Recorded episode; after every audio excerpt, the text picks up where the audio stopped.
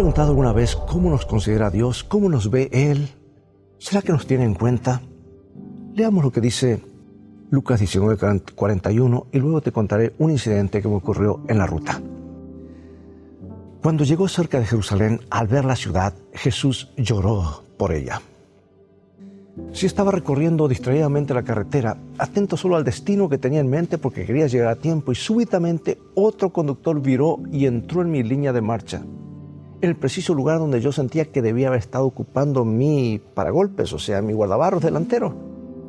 Estaba un poco encolerizado, por supuesto, estaba furioso, por decir así. Por mis sentimientos, debo haber supuesto que él estaba mirando con maldad en su espejo retrovisor, con un destello diabólico con los ojos, pensando, voy a esperar hasta que justo esté a mi lado, entonces me voy a meter de repente en su camino. Calculador, perverso, deliberadamente pecaminoso. Bueno, Sorpresa, sucedió apenas al día siguiente. En el mismo tramo de la carretera, no vi que el auto que venía en el punto ciego entre mis espejos, no lo vi y me zambullí repentinamente en su senda. Y escuché el, chirrillo, el chirrido de sus ruedas y el prolongado sonido de su bocina que me indicaron exactamente lo que estaba pensando de mí. Pero yo era inocente. Bueno, descuidado quizás pero no el malvado animal del camino deliberadamente perverso que su puño en el aire y su fragorosa bocina me acusaban de ser. Quise defenderme, explicarle, pero ya había rodado un buen rato, pues probablemente estaba refunfuñando algo acerca de ponerse fuera del alcance de gente tan, tan peligrosa, tanto él como yo. Ahora, amigo, ¿ves cómo ocurren las cosas a veces? ¿Importa cómo consideramos a nuestros compañeros de lucha en este planeta marchito por el pecado?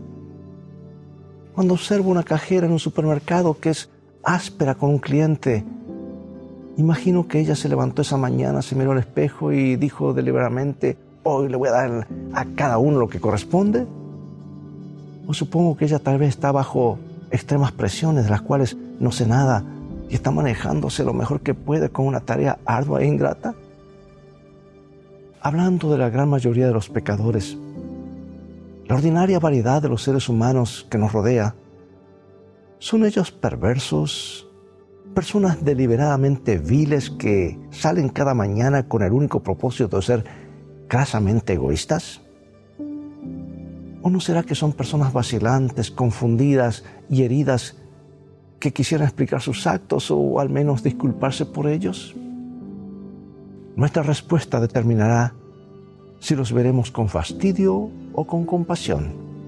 Impondrá si desearemos arengarlos o educarlos y sanarlos y por qué no tenderles una mano. ¿Cómo piensas que Jesús consideró a todos esos pecadores en Jerusalén cuando apenas horas antes que se volvieran contra Él? Se sentó en un pollino, en un asno, allí en un burrito y contempló su ciudad llorando hasta que su cuerpo se estremeció como un árbol con, un fuerte viento.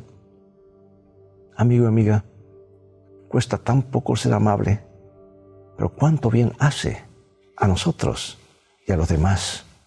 Pongamos en práctica hoy este principio.